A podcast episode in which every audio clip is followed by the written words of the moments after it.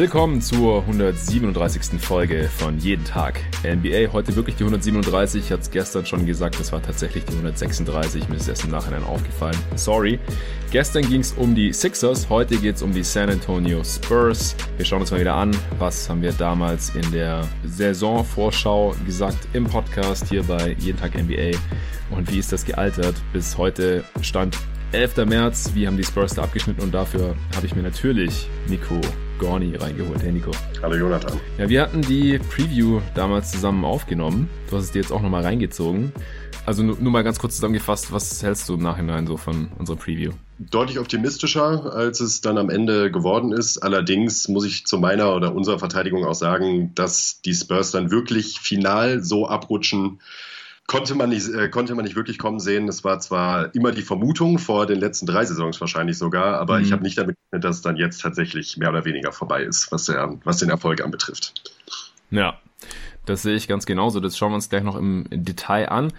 Vorher würde mich aber noch interessieren, und das frage ich ja jeden Gast hier bei jeden Tag NBA zurzeit, wie gehst du mit der aktuellen Lage so um? Kontaktsperre, man soll nicht raus, Corona-Krise, Ansteckungsgefahr und natürlich auch keine NBA. Und da würde mich natürlich auch dein Take interessieren, wann du so damit rechnest, dass es wieder irgendeine Art von Spielbetrieb gibt. Ja, also bei mir privat sieht es so aus, dass ich die Auflagen selbstverständlich streng einhalte, soweit mir das möglich ist. Ähm, ich verlasse morgens das Haus regelmäßig zum Sport. Den mache ich halt alleine. Ich gehe halt laufen und mache draußen kleine Workouts. Da behellige ich auch niemanden anders, äh, anders mit. Das ist absolut mhm sicher, was ich da mache. Sonst habe ich sozial nur Kontakt zu meinen Eltern und die auch nur zu mir. Deshalb äh, sind das meine einzigen echten Bezugspersonen im realen Leben, sage ich mal. Hm. Versuche mich daran zu halten und hoffe, dass sich das bald alles äh, in eine positive Richtung entwickelt. Was Basketball betrifft, ähm, haben wie wir alle, wahrscheinlich habe ich jetzt mal die Möglichkeit, endlich mal wieder mich mit äh, vielen alten Spielen und Serien auseinanderzusetzen. Ich habe jetzt damit angefangen, ganze Playoff-Serien der letzten Jahre nachzuholen. Der League Pass ist ja so nett und ermöglicht einem bis zum Jahr 2012 zurückzugehen. Ja. Und das nutze ich gerade auch. Was die aktuelle sportliche Situation anbelangt, ähm, Safety First ist da meine ganz klare Marschroute. Also solange es da auch nur irgendwelche Bedenken in irgendeiner Form gibt, bin ich klar dagegen, dass sich da irgendwas tut. Ich würde es nicht ausschließen. Ich könnte mir nach wie vor vorstellen, dass wir eventuell verkürzte Playoffs im späten Sommer oder so noch zu sehen bekommen könnten. Dann aber auch in einer deutlich abgespeckteren Version zum ähm, normalen Verlauf. Mhm. Ähm, hoffe das nicht unbedingt. Ich würde es wahrscheinlich annehmen, wenn es kommt und mich dann auch freuen, um Basketball zu gucken. Aber da gibt es gerade unzählige Prioritäten, die da ähm, Vorlauf haben sollten. Ja, das sehe ich ganz genauso. Und daher würde ich auch tendenziell äh, nicht mit dem Sommer rechnen, wie ich ja jetzt schon vor bald zwei Wochen ausführlich erklärt hatte im Pod mit Arne zusammen. Aber wirklich viel getan hat sich seither ja nicht an der Situation. Also in den USA ist ja immer nur noch schlimmer geworden über die letzten zwei Wochen eigentlich. Und deswegen, solange wir es nicht halbwegs im Griff haben, sollte man auch gar nicht großartig darüber nachdenken, dass man irgendwelche Sportveranstaltungen priorisiert. Zurück zu den San Antonio Spurs. Die haben Stand 11. März 27 Siege nur bei 36 Niederlagen, ist Platz 12 im Westen haben laut Cleaning the Glass das 19. beste oder auch andersrum 12. schlechteste Net Rating, weil die Offense auf Platz 11 ist und die Defense ist auf Platz 24. Also an beiden Enden, das kann man schon mal wegnehmen, schlechter als wir das erwartet hatten und im Endeffekt ist das Team dann natürlich auch schlechter als wir gedacht hatten. Wenn man das jetzt hochrechnet, das Net Rating oder Point Differential von minus 1,4 auf Cleaning the Glass, dann landet man bei 37 Siegen. 538 sagt 35 Siege, also sogar nochmal zwei weniger. Ja, das äh, liegt auf jeden Fall auch noch unter unserem Worst Case, egal ob jetzt 35 oder 37, sogar relativ deutlich. Du hast es ja vorhin schon mal kurz im Intro anklingen lassen. Die Spurs sind jetzt halt dann doch in Anführungsstrichen endlich mal eingebrochen.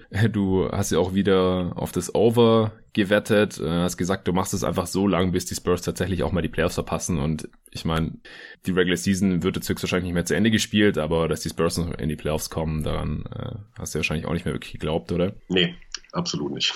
Ja, also es ist passiert. Was würdest du sagen, ist der größte Grund, warum es passiert ist und es noch schlech schlechter lief, als wir selbst im Worst Case erwartet hatten damals? Ähm, eigentlich der Grund, dass alle, all die Dinge, die man jetzt schon seit längerer Zeit kritisiert an diesem Team, jetzt eigentlich mehr oder weniger alle zusammen wahr geworden sind. Ähm, dass das Talent einfach nicht gut genug ist, um es einfach mal so platt zu formulieren, dass das Team kein Shooting hat und mhm. defensiv äh, eine absolute Vollkatastrophe ist. Das kann man auch leider nicht netter ausdrücken, meiner Meinung nach. Wenn dann alles zusammenkommt, äh, steht man halt eben bei einem Rekord, wie sie den jetzt aktuell dann am Ende hatten. Ja, genau denke ich auch, es gab jetzt auch keine größeren Umbrüche, unvorhersehbare Trades oder Verletzungen oder irgend sowas. Also klar, der eine oder andere Spieler äh, hat natürlich ein Spiel verpasst. Die Spurs hatten 63 Spiele ja insgesamt. Aldridge hat zum Beispiel 10 verpasst, Murray nochmal 5 und so. Aber ansonsten waren die Spurs eigentlich relativ fit. Also die meisten Spieler haben halt so um die 60 Spiele auch tatsächlich absolviert. Also darauf kann man es nicht schieben. Und Trades gab es ja traditionell auch nicht bei den Spurs, auch in dieser Saison nicht. Man hat dann halt irgendwann mal noch das Demari Carroll Desaster beendet und den entlassen nach ganzen 15 Spielen und 135 Minuten. Also der hat halt überhaupt keine Rolle gespielt und wenn er gespielt hat, war granatenmäßig schlecht. Und ähm, der wurde dann von den Rockets aufgenommen. Also da hat man einfach nur ein paar Millionen, Millionen drin versenkt. Und das ist halt auch ein Spieler, von dem wir beide uns schon ein bisschen mehr erhofft hatten, oder? Ja, absolut. Man hat äh, Demary Carroll geholt, den ich sehr gerne mag. Ich hatte auch direkt, als die Spurs ihn verpflichtet hatten, unseren Netzexperten Pascal angehauen, wie er ihn so fand, die letzten zwei Jahre mhm. in Brooklyn. Und glaube, dass man mit äh, Carroll einen nach wie vor sehr soliden Spieler bekommt, der ein Allrounder ist, im besten Fall halt solide Defense bringt und äh, den Dreier auch wiederfindet. Letzte Saison war es ja zumindest okay, was er da gezeigt hat. Es war jetzt nicht wahnsinnig gut. Also wir haben es versucht in der Preview ja relativ äh, nachvollziehbar einzuordnen. Allerdings hätte ich schon gedacht, dass wenn ich mir ansehe, was er bei den Netz so geliefert hat, dass er zumindest eben in einer soliden Rollenspielerrolle äh, ein bisschen Defense bringen kann, ab und zu mal ein Dreier einstreut und halt eben ein Profi ist. Und äh, ich mir dadurch dann eben auch erhofft habe, dass er tatsächlich auch die Bank stabilisiert, vielleicht so ein bisschen Stretch Big meme kann und davon konnte halt nicht zeigen, beziehungsweise hat auch einfach nicht die Möglichkeit dazu bekommen, muss man auch fairerweise sagen. Und war dementsprechend eine Enttäuschung, aber das würde ich auf jeden Fall nicht nur an ihm festmachen, sondern eben auch an der Gegenseite, wo bis heute keiner weiß, was da passiert ist. Ja. Ja, die Defense ist ja besonders enttäuschend. Also die war im Jahr davor schon nur auf Platz 19 und wir hatten gedacht, ja, vielleicht können sie die halten und je nach Lineups kann die dann noch besser werden. Murray kommt zurück. Ähm, wir hatten auch gedacht, dass White und Murray vielleicht nebeneinander starten, dass Pörtl vielleicht auch startet. Aldridge war immer ein ganz solider Verteidiger und dann dachten wir, gut, DeRozan startet höchstwahrscheinlich auch und dann fällt er nicht so schwer ins Gewicht. Was die Stärken und Schwächen betrifft, glaube ich durchaus, dass man sich äh, defensiv verbessern wird. Da bin ich mir sogar ziemlich sicher. Einmal aus dem Grund, dass mit Carroll und Murray vor allen Dingen eben solide bis gute Defender dazugekommen ist, äh, sind. Und gleichzeitig aber eben auch, was halt durchaus eine Rolle spielt, ähm, sich das Team immer weiter finden kann. Warum ist die Defense jetzt noch schlechter geworden. Ich habe ja vorhin gesagt, Platz 24 im Defensive Rating, also nochmal fünf Plätze runter. Was ist da so viel anders gelaufen, als Sie gedacht hätten? Also so viel anders gelaufen ist es eigentlich gar nicht. Ich hatte nur den Eindruck, dass ein Großteil der Spieler einfach noch einen Ticken mehr abgebaut hat, als ich mir das erhofft hätte, dass es diese Saison der Fall ist. Da muss ich einfach auch leider Aldridge nennen, der in den Vorherjahren ja durchaus teilweise einen richtig guten Job gemacht hat oder zumindest solide über weite Strecken der Saisons. Ähm, jetzt aber ziemlich mies war in der Verteidigung Verteidigung über, über weite Strecken der vergangenen Saison. Dazu kommt, dass DeRozan leider nach wie vor ein, ein kompletter Ausfall bleibt, was die Defense angeht. Mhm. Und da die beiden halt nun mal ordentlich Minuten abreißen, ähm, war das ein großer Faktor meiner Meinung nach, dass die Defense konstant eher ziemlich schwach war. Bei den Guards ist dasselbe, bis auf Murray und White, die beide einen guten Job gemacht haben. Das muss man auch klar so sagen. Vor allem White, auf den kommen wir bestimmt auch noch mal zu sprechen, muss man ähm, Forbes auch ganz klar ansprechen und vor allen Dingen äh, den Hassspieler aller Spurs-Fans der vergangenen Saison, würde ich jetzt einfach mal so betiteln, Marco Bellinelli, ja. der ein unfassbares Loch in der Verteidigung ist und dann auch immerhin 15 Minuten pro Spiel sieht. Und äh, das waren halt 15 desolate Minuten in jedem Spiel, aber wahnsinnig schlecht. Ja, bei Bellinelli hatten wir ja schon Angst, dass er mehr Minuten bekommen wird als äh, Lonnie Walker. Und hat er jetzt im Endeffekt auch. Sind zwar nur 12 Minuten mehr, ja, 779 hat Bellinelli bekommen in 52 Spielen, Walker in 53 Spielen 767. Ich äh, erhoffe mir sehr, dass äh, Lonnie Walker noch einen kleinen Sprung macht. Den haben wir jetzt, äh, habe ich jetzt gerade nicht, äh, nicht erwähnt, als ich nochmal auf die Guard-Rotation eingegangen bin. Mhm. Ähm, der sollte meiner Meinung nach eigentlich auch jede Minute kriegen, die äh, Bellinelli sonst bekommen hätte. Also ich vermute, Patty Mills bekommt zu viele für meine Vorstellung und Lonnie Walker leider zu wenig. Paddy Mills äh, war auch so ein Kandidat, wo du gesagt hast, ja, der wird sicherlich auch viele Minuten von Lonnie Walker quasi wegnehmen. Der hat doppelt so viele Minuten fast gesehen wie er. 1430. Äh, damit ist auch in den Top 6 bei den gespielten Minuten mit drin. Ja, ich denke, das waren schon äh, ja zwei Gründe, warum die Defense einfach äh, schlechter war. Ich meine, wenn die schlechteren Defender spielen, also Forbes hat es ja auch schon gesagt, der hat die drittmeisten Minuten gesehen tatsächlich. Das war auch so ein Kandidat, wo wir uns nicht so sicher waren, ja, wo soll er überhaupt Minuten bekommen? Wie, wie gesagt, wir gingen halt von Murray und White als Starter aus und dann von der Bank halt noch mit Mills und entweder Bellinelli oder Walker, wo soll da jetzt noch ein Forbes herkommen? Im Endeffekt ist er gestartet, 62 Spiele, einfach auch, weil in der Lineup sonst der jegliches Shooting gefehlt hätte. Und das, das hatten wir ja auch schon in der Preview festgestellt. Und das hat dann anscheinend auch Pop festgestellt und hat gedacht, ja nee, irgendwie einen, der ab und zu mal einen Dreier nimmt und trifft, den sollten wir schon nehmen. Hat Forbes auch gemacht. 39% getroffen bei hohem Volumen. Ansonsten, auch wenn man sich so die Quoten anschaut von White, von Murray, auch von Aldridge, dann sind die ja gut, aber die nehmen halt so wenig Dreier. Also auf 100 Possessions nimmt White 5, Murray 3, was für ein Guard halt so wenig ist. Also in der letzten Preview, deswegen habe ich es gerade mal im Kopf, Joel Embiid nimmt über 6 3 auf einer Possession zum Beispiel. Doppelt so viele wie Murray, auch mehr als White, mehr als Aldridge auch, der nimmt 4,3 auf 100 Possessions. Wie gesagt, die treffen zwischen 36 und 39 Prozent, aber bei dem Volumen wird die Defense dann trotzdem da nicht respektieren. Und das ist halt ein Grund, wieso Forbes so viel gespielt hat. Der nimmt fast 12 3 auf 100 Possessions und Mills 13. Und die treffen halt beide ihre 38, 39 Prozent, aber es sind halt auch die einzigen beiden im Team. Bellinelli noch, der nimmt auch 10 und trifft 37 Prozent. Das ist der einzige Grund, wieso er spielt. Wobei man da noch anmerken müsste, dass das, was wir uns, wir beide uns jetzt, glaube ich, schon bei den letzten drei Previews erhofft haben, dass Aldridge ja zumindest mal anfängt, die Dinger zu nehmen mittlerweile. Ja. Es sind zwar nur drei in Anführungsstrichen, aber immerhin nimmt er drei Stück und trifft die auch. Das hätte man sich bei ihm eigentlich auch schon mal vor zwei oder drei Jahren mal erhofft. Und ja. ich habe auch immer gedacht, dass er das ja eigentlich können müsste, weil so viele lange Zweier, wie er schon immer genommen hat, die er auch oft bei hohem Volumen relativ gut getroffen hat, zeigt sich dann jetzt, dass er es doch kann. Nur ist dann schade, dass er damit dann erst mit 34 anfängt.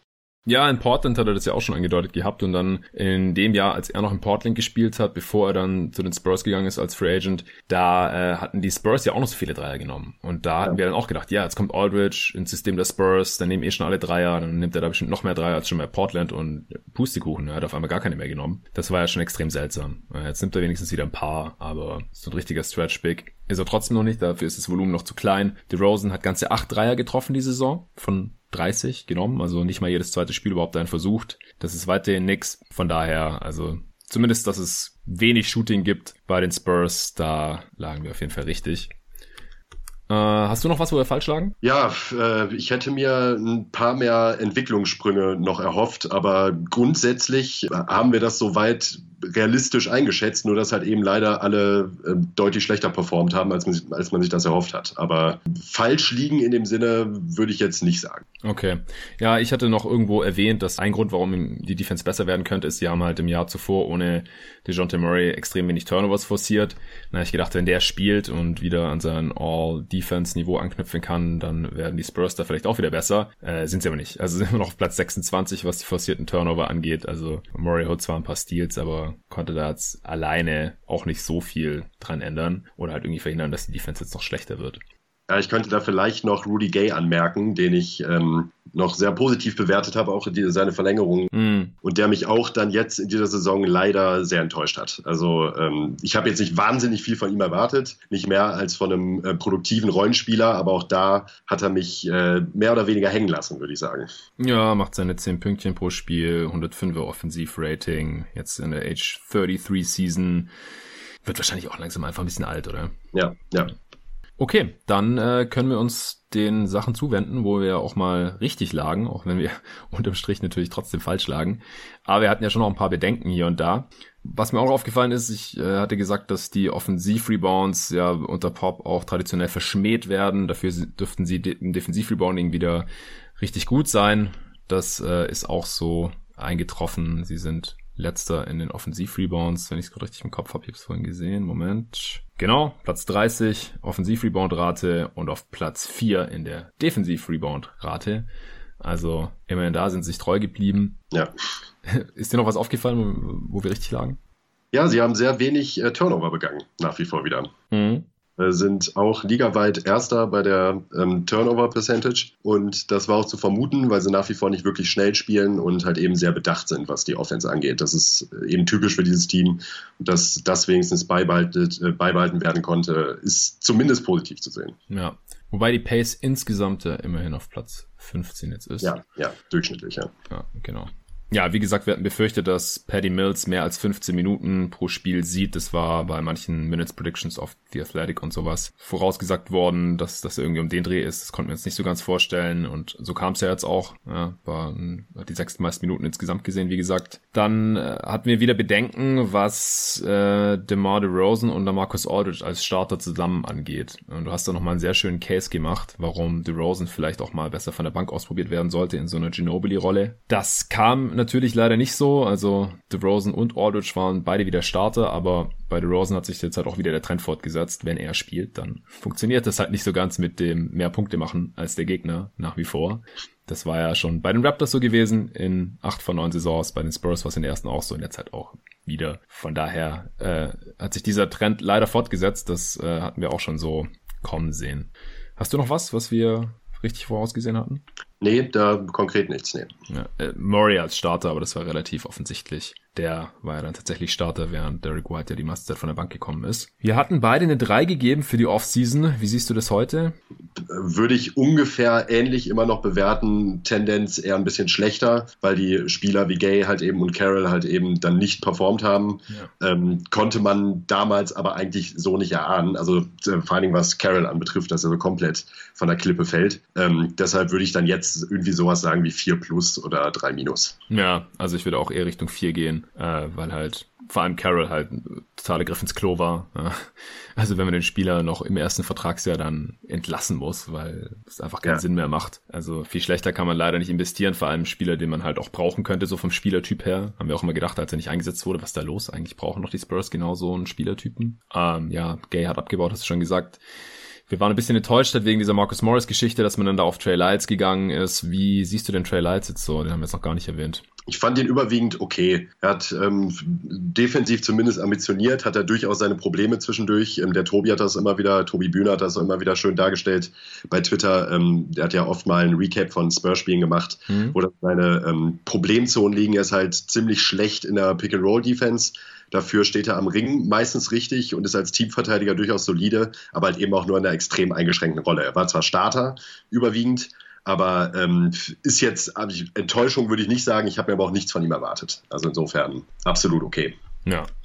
Gut, dann äh, müssen wir uns jetzt nochmal kurz mit unseren Predictions auseinandersetzen. Also, wie gesagt, es ist leider noch schlechter gekommen als im Worst Case. Da hattest du schon mit einer Verletzung von Aldridge oder sowas gerechnet gehabt und oder dass einer von White und Murray nicht so gut spielt, wie er hofft und die Defense bleibt gleich schlecht, aber die Offense wird schlechter und dann bist du von irgendwas so 41, 42 Siegen ausgegangen. Ich glaube, ich bin da mitgegangen. Das Over-Under lag ja so zwischen äh, 46 und 48. Und weißt du noch, was du gesagt hast? Ich glaube, also ich bin auf jeden Fall overgegangen. Ja, genau. Ähm, ich glaube, ich habe so mit knapp 50 Siegen auch gerechnet, ja. Ja, du hast gesagt, ich gehe auf jeden Fall over. Sehr ja. überzeugend.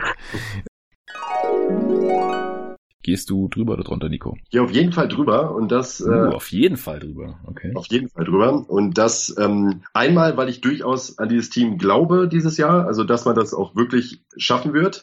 Aber vor allen Dingen, und das muss ich ganz ehrlich gestehen, ist der Hauptgrund, ich bin im letzten Jahr einmal undergegangen und äh, ich wurde halt wieder grandios Lügen gestraft und ich werde bei diesem Team nicht undergehen, bis nicht einmal die Playoffs verpasst haben. Ja, und irgendwann musste es halt so kommen. Ich äh, habe 46 Siege gesagt, also auch nicht wirklich weniger. Wir haben auch gesagt, dass sie wahrscheinlich ziemlich sicher in die Playoffs kommen, das so für Platz 7, 8, 9 reichen im Besten. Ja, wenn sie jetzt halt 46 Siege hätten, dann würde das auch reichen im Besten für Platz 8, aber da äh, sind sie jetzt noch, also wenn sie auf 46 Siege Kurs lägen, also wenn sie deutlich über 500 wären beim Rekord, dann würde das ja auch locker reichen in der Western Conference. Bei den Awards hatten wir eigentlich sowieso mit nichts gerechnet. Da kam jetzt auch nichts bei rum. Wir hatten gesagt, vielleicht, wenn Murray wieder an seine All-Defense-Saison anknüpfen kann. Wie hast du denn seine Defense jetzt so gesehen? War die wieder auf dem Niveau von vor der Verletzung? Ich fand ihn schon sehr gut über weite Strecken. Allerdings ist es für einen Spieler, gerade in, auf der Position, die er spielt, eben relativ schwer, eine Defense jetzt unfassbar intensiv zu beeinflussen. Hat er mehr oder weniger sein Bestes gegeben, war zumindest überwiegend mein Eindruck. Mhm. Ähm, war aber teilweise nicht ganz so spritzig, wie ich ihn in Erinnerung hatte vor der Verletzung. War aber, glaube ich, auch eher der Grund, weil das Team um ihn herum halt eben noch mehr abgebaut hat, auch defensiv. Und äh, er halt gar keine Sicherheit mehr hatte, was ähm, viele Positionierungen und so weiter anging. Nicht ganz auf dem Niveau, aber immer noch ziemlich gut, auf jeden Fall. Okay. Ja, hast du jetzt noch irgendwas? Du hast vorhin noch gemeint, wir müssen eigentlich noch irgendwas zu Derek White sagen. Ja, also Derek White hat mich äh, nicht enttäuscht. Im Gegenteil, er hat jetzt keinen riesigen Sprung gemacht, aber ich finde, dass man bei ihm durchaus die Tendenzen sieht, ähm, dass er sich gut entwickelt und sich vor allem generell weiterentwickelt. Ich hätte mir deutlich mehr Minuten von ihm und Murray zusammen auf dem Feld erhofft. Das waren jetzt insgesamt gerade mal knapp über 100, die die beiden zusammen Krass. auf dem Feld standen. Ja, ist ja nichts. Nee, das ist halt gar nichts. Und äh, Derek White war klar der ähm, Anführer der Bank wenn, wenn man so möchte. Und das hat halt durchaus sehr solide gemacht. Die Bank hat traditionell bei den Spurs auch deutlich ähm, mehr Ballmovement gezeigt und generell ansprechender gespielt, für meinen Geschmack zumindest. Und der hat einen guten Job gemacht. Er trifft seinen Dreier immerhin 0,2 Prozentpunkte besser. Das ist eigentlich nichts. Das ist mir auch bewusst, aber es ist halt immerhin weiterhin eine positive Tendenz. Und äh, das sind halt die Dinge, an denen man sich aktuell als Spurs-Fan hochziehen muss, um irgendwie positiv gestimmt zu bleiben. Daneben würde ich nur noch gerne Paddy Mills erwähnen. Ähm, wir haben, du hast ihn jetzt ja auch eben mehrfach angesprochen, dass er eben dann doch mehr Minuten gesehen hat, als wir uns erhofft haben. Ich muss ihn dabei durchaus nochmal loben. Ich fand, er war einer der konstantesten offensiven Performer im Team, hat offensiv generell eine Saison hingelegt wie schon länger nicht mehr. Da war er deutlich, deutlich besser, als ich das erwartet hätte. Trifft den Dreier wieder sehr gut und ist vor allen Dingen, das ist jetzt eher sentimental, aber ist vor allen Dingen auch eben so das emotionale Zentrum des Teams und das merkt man nach wie vor. Und ähm, da würde ich durchaus für ihn nochmal eine Lanze brechen wollen. Ich glaube auch, er könnte nach wie vor bei einem sehr guten Team äh, immerhin noch ein solider Rotationsspieler sein für 15 Minuten von der Bank. Mhm. Ja, da will ich nicht widersprechen. Wie hat dir die Saison von Lonnie Walker jetzt eigentlich im Endeffekt gefallen? Weil, wie gesagt, in der Preview wurden wir ja nicht müde, einen Rotationsplatz für ihn einzufordern. Ja, den hätte ich auch gerne nach wie vor gesehen. Äh, die Minuten, die er bekommen hat, waren dann leider auch verhältnismäßig ein Witz. Und äh, mir äh, wird es nicht klar, wie man einem Spieler wie Bellinelli, den ich als Typ total gerne mag, aber der einfach nichts mehr auf einem professionellen Basketballfeld verloren hat, um das mal so drastisch auszudrücken, ähm, einem jungen, talentierten Spieler wie Walker dann die Minuten klaut, ist mir einfach unbegreiflich, weil Walker war durchaus Licht und Schatten die wenige Zeit, die er bekommen hat. Ähm, aber da konnte man halt eben auch nichts anderes von ihm erwarten, meiner Meinung nach. Er hat extremes Potenzial und Talent in manchen Situationen gezeigt, hat auch einmal ein ganz wildes äh, Finish in einem Regular-Season-Spiel gehabt. Ich weiß nicht mehr. Gegen die Rockets. Genau, gegen die Rockets war das. war das Spiel, wo der Dank von Harden nicht gezählt hat und danach genau. haben die Rockets das genau. angefochten. Das ging dann irgendwie in, in Overtime und die Spurs gewonnen durch Lonnie Walkers Heldentaten. Ja, sowas hätte ich mir halt gerne mal öfters erhofft, aber es ist halt traditionell bei Pop halt eben auch so, da hatten wir auch in der Preview darüber gesprochen, dass man bei Spielern in der Altersklasse eigentlich nicht damit rechnen kann, dass innerhalb der ersten zwei oder drei Jahre wirklich aufs Feld geschickt werden. Ein Spieler wie Kawhi Leonard, der in seiner zweiten Saison schon Starter in den Finals ist,